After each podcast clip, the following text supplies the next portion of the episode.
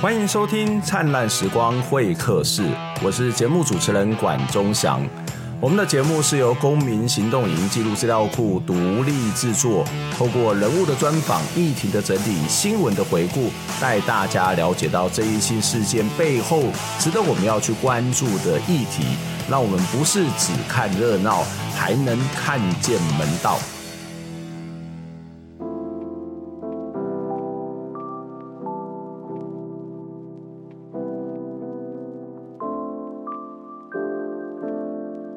欢迎收听、收看《灿烂时光会客室》，我是节目主持人管中祥。《灿烂时光会客室》是由公民行动影音记录资料库独立制作。我们透过人物的专访、议题的整理，还有新闻的回顾，带大家去了解一些争议性事件背后值得我们要去关注的议题。然后我们在看这些议题的时候，不是只有看热闹，还能够看这些背后的制度、政治、文化。等等结构性的问题，也欢迎大家来订阅我们的 Podcast 频道以及 YouTube 频道。我们的经费是来自于全民的支持，欢迎您透过捐款的方式来支持我们，让我们透过呃群众的捐款，我们才能够走得更远、更好，成为一个真正的独立媒体。那也期待你跟我们一起来听见微小的声音。今天在节目当中很开心哦，其实。鸿鸿算是我的连友，也是发烧友。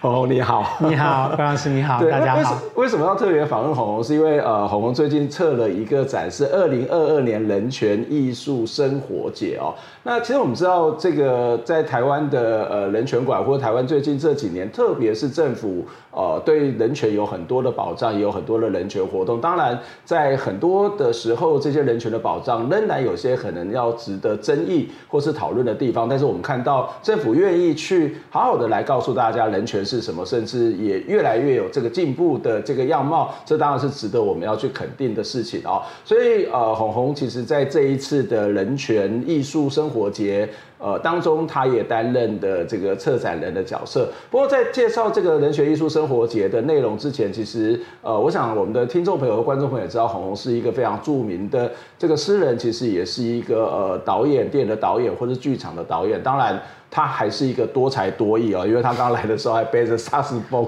所以他还有这样的一个演出。那还有一个很重要的身份，就是我曾经跟他买过黑胶，就是他是 发烧友。不过这个不是重点了，重点是说。呃，做艺术就是做艺术。那可是你，我们可以看到你的这个所谓的创作里面有非常多是跟人权有关，或者跟社会运动有关。不管是呃最近的香港反送中，或者是包括太阳花运动，或者是早期的呃更多人会早一点在所谓的热身的议题。嗯，那你你意思可以聊一下你的这个创作的生涯，跟你的这个对于政治关心的历程是怎么开始的吗？我其实，在政治上面很晚觉醒。嗯，这样，我在年轻的时候，就在大学时代，完全就是一个文青。OK，而且就是觉得我，呃，我就关在所谓艺术的世界里就好，外面事情都不要来烦我。嗯，这样，然后，呃，但是当然年岁渐长，慢慢就发现说，我所关、我所爱好的这些艺术，其实。全部都根源于这个外在世界，我我所排斥的这个外在世界，嗯、每个人都有他的时代背景，有他的社会关怀，只是他最后用某种形式来表现。然后慢慢了解这一点之后，其实我也差不多四十岁。嗯哼，所以你 你的作品里面开始透露出一些对社会的关心、政治的关心、嗯、人权的关心，是比较后期的事情。比较后期。OK。所以可能就是从热身运动那时候开始。Oh, 嗯、对，因为我有一些剧场的朋友在参与热身运动嘛，然后所以那时候我也去。呃，热身摆摊，在那边大树下跟大家一起摆摊，嗯、然后就认识阿公阿妈，OK，然后也看到整个事件的进展，嗯、然后也跟着阿公阿妈一起上街头，嗯，然后发现说国家是用这样的方式，就不管哪一党的政府，嗯、是用是用这样的方式来对待他最弱势、最无助的民众人民，嗯，我就开始对整个国家机器产生极大的怀疑跟不信任，跟想要去探究这样。其实我的。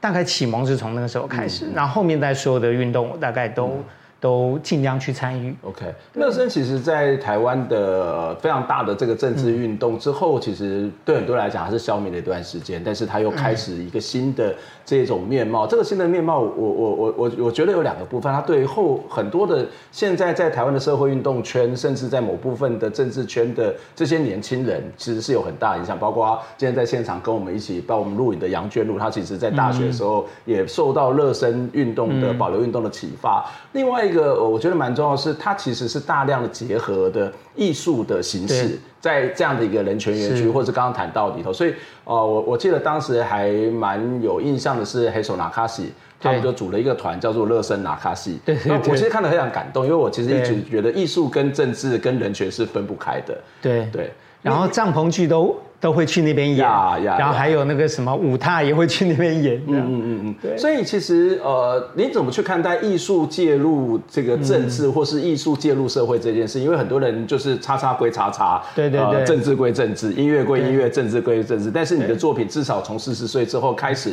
并不是这样子全全然的这个区隔嘛。嗯。因为我觉得艺术它就是要表达人生、表达社会、表达什么。你关心什么，你的艺术就呈现什么。嗯，所以今天因为我关心这些议题，所以我的作品自然就呈现了这个议题相关的一些思考，哈，跟呃一些呈现方式。那么呃，除非艺术是跟世界没有关系的，有可能吗？嗯，当当然不可能。对呀，所以就是当你关注这些脉络的时候，你发现。呃，应该说所有的艺术都跟社会，它来自社会，嗯、那只是说他要不要回到社会而已，嗯、对不对？有的人就是说，哎，那我就从人生中、从社会中提炼我要的东西，我拿走，然后让它变成一个永恒的艺术，嗯、最好放在故宫博物院里面，嗯、让人家瞻仰，这样，嗯、这是一种。嗯、但是我想，多数的人都还是希望说，他能够跟他的读者对话，跟他的观众对话，对，甚至经由经由这些读者、这些观众，可以去影响更多人，以及改变我们觉得。呃，还不完美的这个社会，嗯嗯、会想说艺术归艺术，政治归政治的说法，我觉得它背后隐藏的一个东西就是，呃，创作是有一种纯粹性的，对，创作是应该是一种超然的，但是现实上存在这一种纯粹性跟超然的创作吗？呃，我觉得在文学上有可能就是说我写了一本书，嗯、然后我长出名山啊，可能过十年二十年之后大家再去读，没有，嗯、因为那是一个作品，嗯，可是你。可是除此之外，就是像是我们做剧场啊、做电影啊、做音乐啊，你就是要跟观众对话呀。剧场都演完了，如果现在的观众不懂，那你没有机会了。没有下个礼拜的观众已经，就是你不可能每个礼拜都演嘛。所以你一定是要跟当下现实对话的。那么也是某种的共鸣嘛。对，嗯，对。嗯，所以在这里面，其实呃，艺术大概很难纯粹性。那我我现在想要念一首红红写过的一首诗，这个这首诗叫做《报名之歌》，文三一八占领。啊！立院反服贸学生被媒体与立委指为暴民哦。那这边我念其中的一段，你这边提到说：今夜原不相识的你我，在这里多元成家。今夜今夜我们甘愿做爱的暴徒，就像五二零诉愿农民那样的暴民，就像六四天安门学生那样的暴民，就像把美丽岛当号角的那样的暴民，就像野百合用茉莉花改变世界的那样的暴民，就像。以自焚为武器的郑南榕那样的暴民。不过今夜我们不焚烧自己，我们焚烧这严寒的冬夜，让夏天一夜之间来到我们的眼前。我我觉得这首诗读起来，它不是一个，不只是一个啊，过去在华人或者在台湾的社会里面的一种运社运的，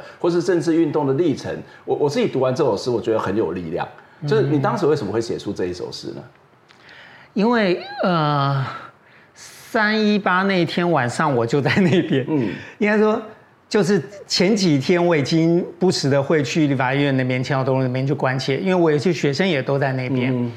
那么那一天我记得就是。呃，我的排练场其实就在旁边就在善导寺那一站。嗯，嗯我就排完戏就接到手机上面的那个朋友传来信息说：“鸿鸿、嗯，赶快来，我们冲进去了。”所以我就赶快 过去，我就跟着一起。我没有进到最里面，但是就呃从呃青岛东路那那边就也跟着学生后来一起就跨跨过那个围栏就进去这样。嗯、后来一直撑到早上，因为我年纪大了，嗯、然后就回家睡觉。那一一觉睡起来，我就打开电视看到，哎，怎么那些媒体啊、立委啊都在说谴责这些暴民？这样，一开始的整个都是一种暴动，然后看到了新闻的画面，就是喝酒啊，对对对，然后有冲突啊，然后破坏立法院内部的这些设施。我看了就火大了。然后，但我想说，就是报名这个标签一旦贴上，其实你很难撕开。就像美丽岛啊，或者什么五二零的农民，就很容易被贴贴上这个标签啊。所以我想，所以。文学能做的应该不是说，那我帮你撕掉这个标签，撕不掉，嗯，那我就重新诠释这个标签，嗯、所以我就立刻坐下来写了这首报名之歌，大概二十分钟写完，我就带到现场念给大家听，嗯，嗯。这样。那我想要做的事情就是说，去让这场行动回到它的这个呃抗争的脉络里头，嗯、去把五二零，去把郑南榕，去把野百合、茉莉花。好，这个脉络拉起来，让大家知道说我们是这样子的一群人，嗯、我们的诉求是这样，不要让立法院变成坟墓，变成提款机，嗯、而是变成一个能够表达我们心声的地方。嗯，所以对你来说，这首诗其实是一个不但是一个运动的诠释或者是表态，它甚至也是一个政治斗争嘛。对，是啊，嗯，我希望它产生影响力啊，嗯、结果。的确，他在两三天内，他被转了可能几百八百次吧。嗯嗯，嗯对，可能真的那时候很多人读到他会有共鸣。嗯，政治斗争并不是一个负面的词汇，也许很多人、嗯、啊就觉得共产党政策它本来就是一个所谓 struggle，就是一个奋战奋力，然后去回到一个不同的观点、不同的呃这种意见，它可能会有一些激荡或者叫骂。那但是它就是一个民主社会。民主社会就可以用不同的方式来表达，例如说我们透过媒体来表达，或者你刚刚谈到你所透过文学的方式来呈现。其实，在过往台湾的整个文学传统里面，大概没有这样子的传统，嗯、就是说表达意见而且出来抗争的传统。嗯哼，就算有不满，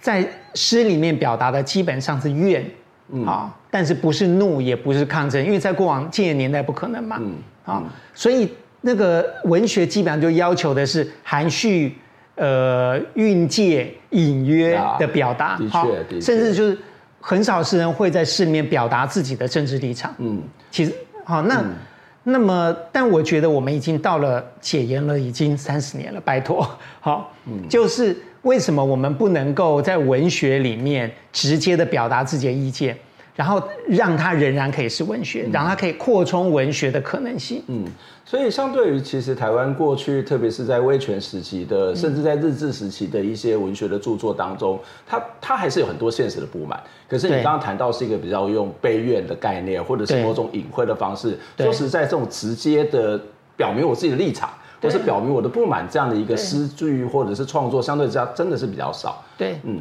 所以这样的一个思考也会回到你的在策展人权艺术节的策展这个部分嘛。嗯、那其实你已经策人权艺术节，其实今年是第三次你你负责策展，所以第一年的主题叫做从霜降到清明。去年是这个异端的回声，今年叫做记忆导航。我觉得记忆导航其实特别让我觉得有兴趣、有有趣。例如说，我们在看这个啊《返校》这部片子，它非常强调一件事情，就是故意忘记或是害怕想起来。就是记忆导航这件事情是要这个主题是要特别的拉回到某一个记忆的状态里面，或者是要找回我们可能曾经失去的记忆嘛？嗯嗯，其实它的英文那个 memories。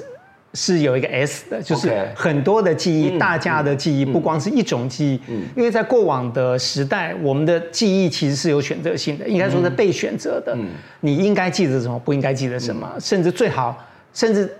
把它洗掉，就从来没有记忆过什么。那那些东西，就是到了呃解严之后，我们应该是慢慢去找回曾经被隐藏的那些记忆，嗯，但那些记忆它不可能是一个单一的意识形态，不可能是一个一言堂，好，它应该让更多不同的记忆出土，嗯，好，那在过往是呃怎么说？那个记忆是被导航的，嗯，好，是被决定被导航，但现在我觉得应该让更多的记忆出土，去做我们未来的一个方向，去导航我们的未来，嗯，这一次的主题跟前面两届刚刚谈到从霜降到清明异端的回声有什么不一样吗？其实它跟异端回声多少有点接近，所以异端就是说，在过往很多抗争者、人人人权的主张者被视为异端嘛，啊，然后就当然就会被监禁啊，被那个各种各样的方式迫害。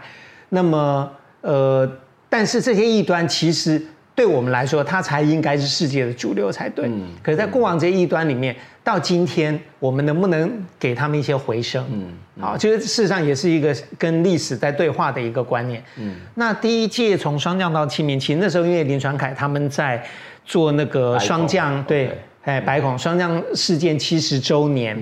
的一个呃一整个考察跟呈现，那我就想说，从那个出发。就从白色恐怖出发到清明，清明其实一方面是祭奠的意思，一方面也是希望这个世界我们的理性能够逐渐清明，能够去呃去审查审视这些这些东西。那其实这些题目，它都是为了要去怎么说？呃，面对过去，思索历史，以及呃决定现在跟朝向未来。好，这些方向大概只是说哪一个题目偏重哪里多一点。那今年题目可能就是导航的意味强一点，就希望说大家去思考未来。嗯，所以最有趣哦，前面两。的这两年的这个活动，可能是在回顾过去，或是把过去的记忆找出来。对。可是现在好像是要去从回顾之外，还要去看看未来应该要怎么去做。嗯、所以它有一个导航的概念在里头。可是既然谈到导航，我我就觉得蛮有兴趣的地方，蛮有趣想要去理解的一个地方，就是那策展本身就是一个导航嘛。对。就是你怎么去引导大家，你怎么去测，怎么去安排，怎么去，不管是在空间的安排，或者在时间的安排，或者在节目的安排。所以这一次的这个导航。的这个呃记忆导航的活动，你们用什么样的方式来去测这个展览，然后要想要带大家往哪个方向去思考呢？其实人权艺术生活节主要的呃展览跟演出场地就是在景美的这个白色恐怖园区嘛，嗯，好，所以其实来到这边，它本身就是一个历史感很重，啊，跟呃个性很强的一个场地。那么在这里，其实做任何事情，好像。其实都跟历史，你不会，你会觉得它这空间本身就是一个很重要的意义啊。没错，嗯，对，所以我们在做的事情，也就是说，呃，一方面把过去把外面在外界曾经发生过的某一些节目，好，呃，拿来这里重新诠释，这是一种方式。好，那另外就是我们会委托创作一些节目，透过戏剧、音乐、舞蹈、影像、呃，展览等等，哈。然后去跟这个过去历史以及现在的社会对话。嗯，那么在呃策划这些节目的时候，我觉得第一个，我觉得要非常感谢跟感动，就是现在其实很多年轻的艺术家，嗯、他们主动的在做呃寻找台湾历史的这个这这样子这样子的一种田野，以及最后会呃回到他们的作品当中。嗯、那有的人根本就是。那个解严后才出生的，好，那但是他们有对过去有兴趣，好，想要想要去了解，所以在现在你看到说，嗯，就算没有一个人权艺术生活节，你摊开台湾全年度的表演活动，其实你看到有非常多，其实大家是在这个方向在思考的。嗯，好，嗯，那么，所以我们当然就是我希望可以选择某一些代表性的作品来这边演，嗯，好，那另外就是我希望尽量去，呃，邀请年轻的艺术家来参与这个活动，这个行动，嗯，好。那么，因为我觉得这样子才有未来性，好，不能老是只有我们在做，对，对，只有有这样的记忆的人在做，那年轻人就是他根本不管你啊，嗯，那你要邀请年轻艺术家，然后跟年轻的观众对话，好，所以每年的开幕的，呃，过去年跟今年其实都是演唱会的形式，嗯，然后就是希望说请一些，呃，很有资历的，今年比如说像是谢铭祐，好。但是我们也邀请像是余佩珍，嗯哼，郑怡农这样比较年轻的创作者，对，然后他们一方面就是说他们可以吸引比较年轻的群众来，而且其实也是鼓励他们，比如像余佩珍好了，嗯，他过去的呃个人音乐创作我觉得都很棒，但是我知道他对这方面感兴趣，因为他也会去中正纪念堂参加那个那个人权小旅行的讲堂，嗯嗯，那么。呃，他，但他还没有做过一些类类似这个方向创作，所以我也会鼓励他说，你要不要做一些，然后拿来这边唱，这样，好，所以策展就有这个功能，就是你一方面去呃接收成果，去收成某一些成果，一方面可以去催发一些创作的发生，对。然后，呃，在这里面，当然我会关注到一些不同的议题，嗯、除了政治人权之外，像是儿童人权，嗯哼，好啊，移民移工的人权，嗯、然后不同族群甚至原住民的人权，嗯、不同部落的这些议题，我都希望说能够，呃，慢慢的带进来，嗯，但在比重上面来讲，还是政治人权是最重要的。嗯、一方面，因为它是景美在景美办的，对；另外一方面，就是我觉得这是台湾当前一个很重要的议题，嗯，我们的。离我们真正的转型正义还有很长一段距离，必须要使尽全力的去呃唤醒大家，或者给大家一个自我思考的一个一一些材料。嗯，这样。你刚刚谈到一件事情，就是现在很多的年轻人他的开始创作的这些内容，事实上跟人权是有关。我我觉得的确是如此的，因为。我我我我刚刚一直在谈到所谓的艺术跟社会之间的关系，因为你从什么样的社会出生，你的生活经验是什么，它事实上就会反映在你的创作上头。我记得以前在看学生作品的时候，大体上来讲。大概就是学校、家庭跟他的工作场域，那那大概就是在这三个点上面在绕来绕去。可是慢慢的你会看到现在东西越来越不一样，越来越多了哦。那这个是待会我想要继续跟你聊，就是什么样的土壤让我们的创作开始有一些改变。那但是我觉得也蛮有趣的是，待会我们会再休息一下，会再跟请教红，就是在这次的展出当中，我看到有一些是香港的一些一些作品。那这因为我们也很长期的关系在香港，一点看到这样的一个作品，非常非常的开心，所以待会要来请红红来跟谈论这个话题哦，那人权艺术节这个二零二二年的人权艺术节，在从十一月十九号到十二月十号，在白色恐怖景美纪念园区就会展开哦。那我也欢迎大家能够去看、去参加这样一个活动。我们先休息一下，待会再跟大家做讨论。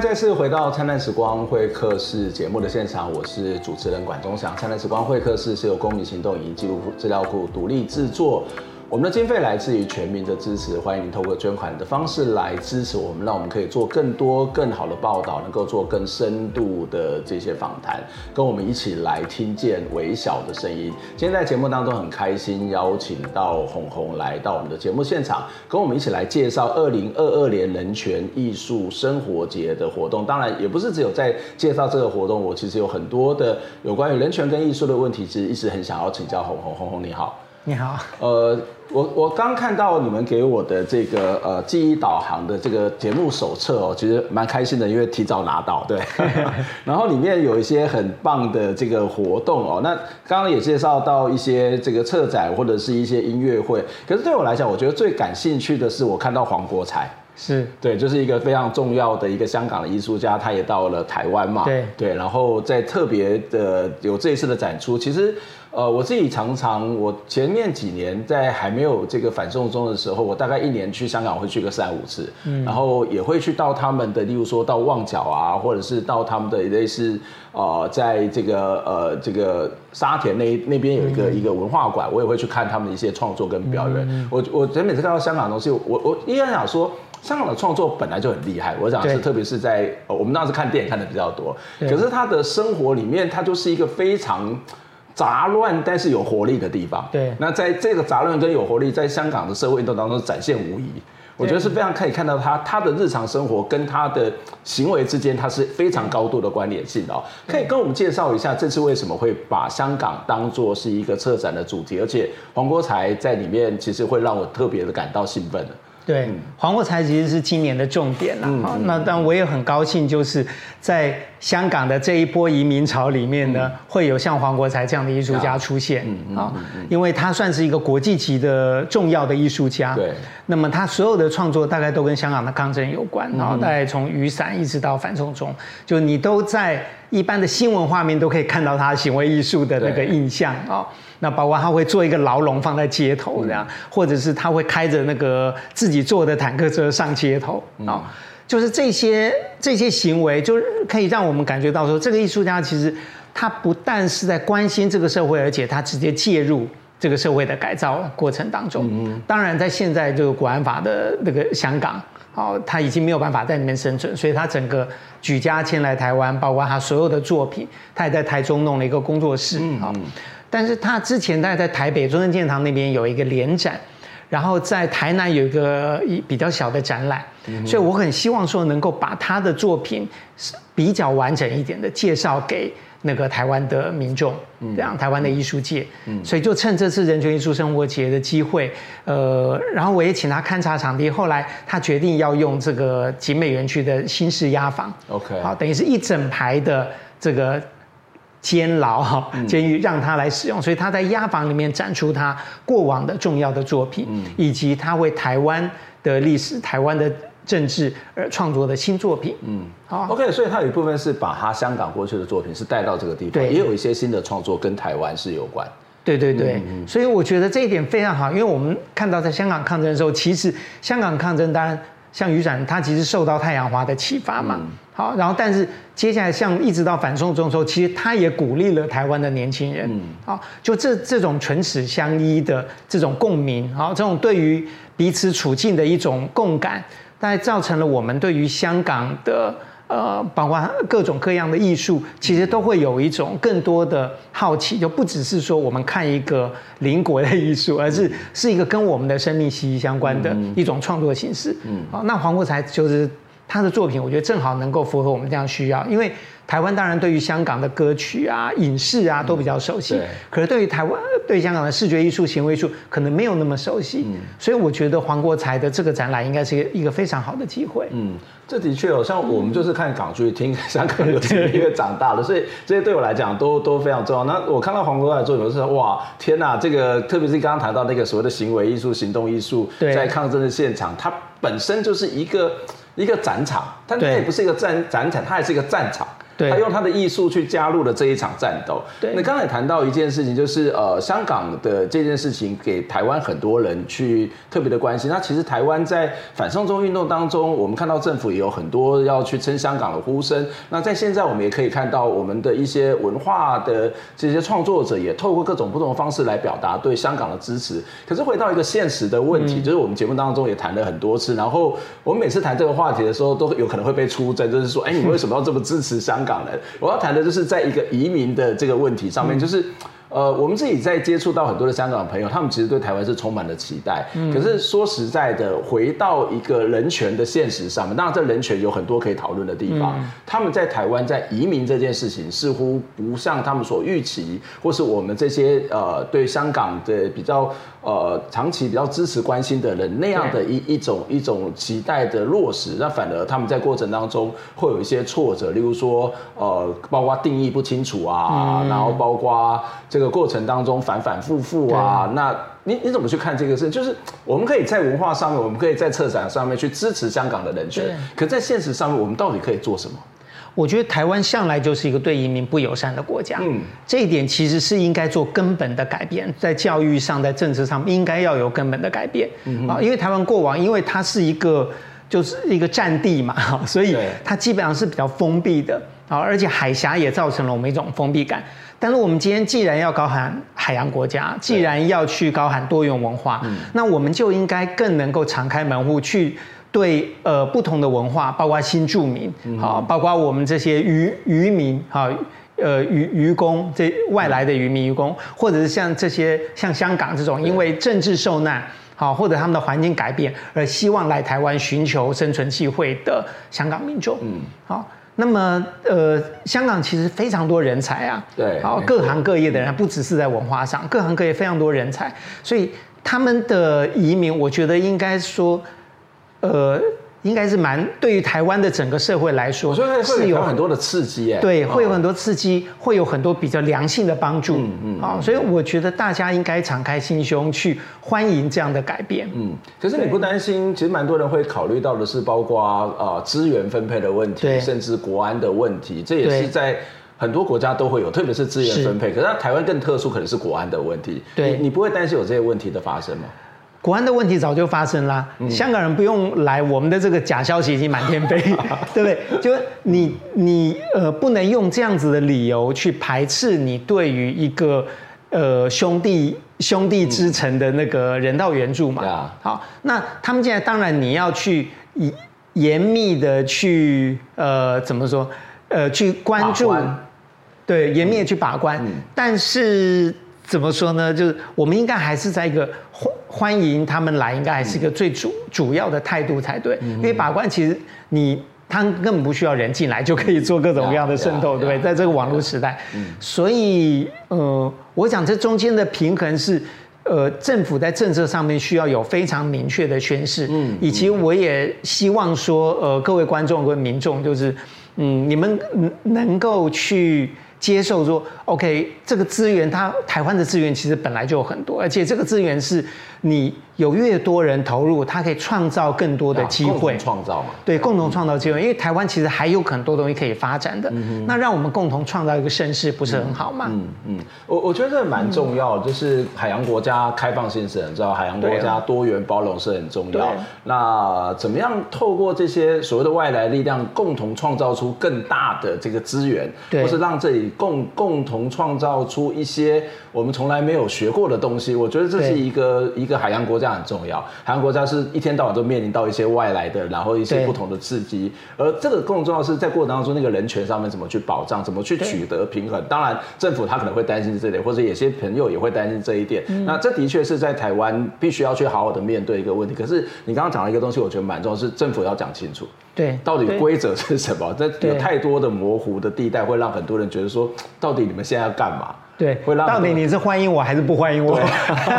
这反而是会让呃，我觉得不只是让香港人困扰，我觉得让台湾人也蛮困扰的。是啊，是啊，嗯，OK，再回到这样的一个策展上面，其实呃，有关于人权的这些呃艺术的活动或者这些策展活动，其实包括柏林啊、苏黎世啊，或者是像纽伦堡等等的国家都有，嗯、这些城市也都有。然后，但是大部分会是以影展跟论坛的方式来进行，可是。在台湾比较不一样，其实包括了这个戏剧啊，包括这个其实呃各式各样的这一种呃装置艺术等等哦，或者行动艺术等等。为什么我们会发展出跟别人不一样的那种策展的形式？跟你刚刚谈到说，现在越来越多的年轻人，他们越来越关注跟人权有关的创作，这是有关系的吗？对，因为呃这个我们做的是一个艺术节嘛，嗯、那我觉得一个艺术节你要做起来。好，它一定不能只有一体性，它要有艺术上面的高度跟一种好奇心。嗯，大家要觉得应应该要让这些呃，就是来看的观众不只是来关心这个议题而已，就他们可能有人被里面的创作者吸引，被里面特殊的形式吸引。比如说，我们这三年我们都在推动一种东西，叫做漫游者剧场。好。就是像今年我们开了四条不易移植的路线，OK，好，你在捷运站集合，然后你拿到那个呃，OK，就你下载一个 App，然后你就可以去呃，然后然后戴上耳机，你就可以走一个声音的剧场路线，结合剧场跟实境游戏。对，小旅行的概念是整个结合在一起。对对对，然后但它并不是一种导览，它反而是一种戏剧的方式，好让你可以去，这好玩。对，可以可以去玩，可以去参与这样的行动。嗯，那这些东这些形式都是希望能够吸引更多本来对这个议题不关心的人。那本来就关心的人，我们不担心，他一定会来。但是我们要吸引的其实是一般的年轻人，一般的民众，他可能因为好奇，可能觉得想要欣赏，想要看好看的电影，想要看好看的舞蹈而来。嗯，然后。哎，很多人其实在这过去两年里，他们是第一次因为艺术节走进了这个景美这个园区，嗯嗯、才了解哦，原来这边曾经发生这样的历史。嗯，啊、嗯，当然它也不只是为了一个政策的宣传而做的，嗯、而是说希望大家能够更了解我们身处的这个环境、这个土地，嗯、其实有非常多的地方，它有它的历史，只是过去它被掩盖掉了，嗯、它被抹消掉了。嗯、那我们借着艺术来恢复。好，那这些艺术当然它就需要有更多的怎么说，更多的灵光，更多的可能性在里头。嗯，所以那你可以说怎么样用一个舞蹈去谈人权的议题，嗯、对不对？你怎么样透过一个比如说小说的演读来谈人权的问题？嗯，好，那大家来这边其实就可以发现，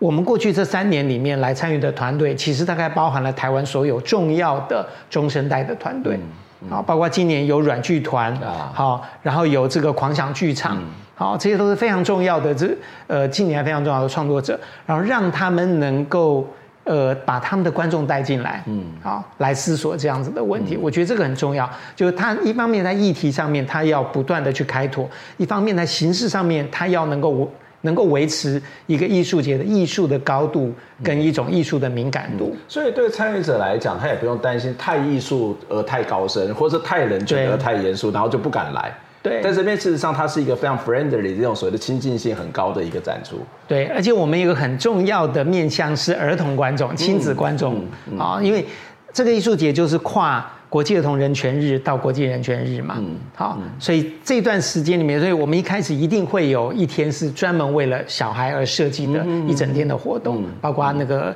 呃新的亲子剧场，嗯哼，这样，嗯哼。刚有谈到说，现在台湾的年轻的创作者，其实他会有越来越多的这些人权的元素，甚至在很多不同，不是只有在这些人权艺术节，在其他展览展览当中也可以看得到。为什么会开始有越越来越多年轻人投入在这部分的创作呢？我觉得这跟整个大环境的改变有关。好，解严、教改，然后大家开始读到不同的东西，然后很文化界，我觉得也很努力。嗯，你看到最近过去这十年来出版了多少跟台湾历史有关的书？好，呃，久远的历史跟或者是那个白色恐怖之后的历史，然后现在又有很多的电影一步一步出来。好，长片像是《流麻沟十五号》，那短片更多了，更多年轻人，像我在那个北医大。电影系带的一些学生，他们根本毕业制作就在做白色恐怖的题材。好，所以你看到说，呃，可能对他们来说，这是一个离他们很近，但是在过去是秘密的地方。所以年轻人有一种探索秘密的好奇心嘛，他可能会想去了解，哎，我父母这一代经历，但他们不敢讲的那个东西是什么？好，他们有一种好奇，再加上他们对于台湾现在的整个处境。其实可能有一种焦虑感，包括中国的这种威权啦，好，然后台湾跟日本跟美国的关系啦，那每天在这个网络上，在新闻里，在在那个立法院也，大家都在争吵的一些东西，对年轻人来讲，他们的确，他们不可能无视于这些影响，所以他们自己想要去思考，想要去了解，尤其做艺术的人，好，我觉得也很高兴，就是台湾在过去这些年来也有很多外来的艺术家，就是我们引进国外的剧团呐、啊。呃，音乐啦，哈，或者是文学啦，其实也有很多对于转型正义的思考。嗯，我想会让年轻人觉得说，的确是有一块还没有被开发的题材，他们想要去开发。嗯，因为如果说你还要讲讲现在的。呃，他们的日常生活，其实这种东西太多人做过了，嗯，好，全世界的人也都在做。但是你如果做自己的历史，这你是独家的，没错，没错，对。但我觉得另外一方面跟，跟呃台湾的艺文界在最近这十多年，嗯，非常关心台湾的社会运动是有关。刚刚刚刚谈到的热身保留运动。或是这个中反中科，或者是士林王家，或者是反核，你都会看到，包括红红在内，或者是小弟老师，其实都有很多的人投入到这一场运动里面。我也觉得这件事情是很好奇的，就是这跟过去台湾早期很多的创作者，不管是文学的创作者、电影的创作者、影视创作者，他们其实真的蛮严守的某种政治归政治、艺术归艺术。可是为什么那个突然间好像打开了？对，那个那个契机是什么啊？我觉得不是哪一扇门打开，而是这个是就是逐渐的。OK，其实从解严前那些社会运动，你就可以看到很多艺术家参与一些行动艺术啊。对，还有那那时候的小剧场，小剧场，包括那时候魏英娟啊、李焕雄啊什么，他们都有参与这些运动。嗯，然后随着解严，你就看到在过往你只能在创作中偷偷讲或者暗示的东西，现在可以公开讲。嗯，好，而且你也可以一面做你的创作，你一面做这些行动，你不用怕。被警总抓去，你不用怕被那个抓去找去喝茶，所以那为什么不可以明白的表达你自己？好，所以像柯一正导演那时候他做五六运动，就是每个礼拜出来反核，我觉得那个也是一个很重要的运动，对，因为它持续时间非常长，嗯。然后呢，每个礼拜都有很多的各式各样的导演啊、艺术家。好，我觉得科导他有一个带头的作用，好，他让我们看到说，一个已经很有声望的导演，他愿意出来带头，嗯，所以他一号召我们这些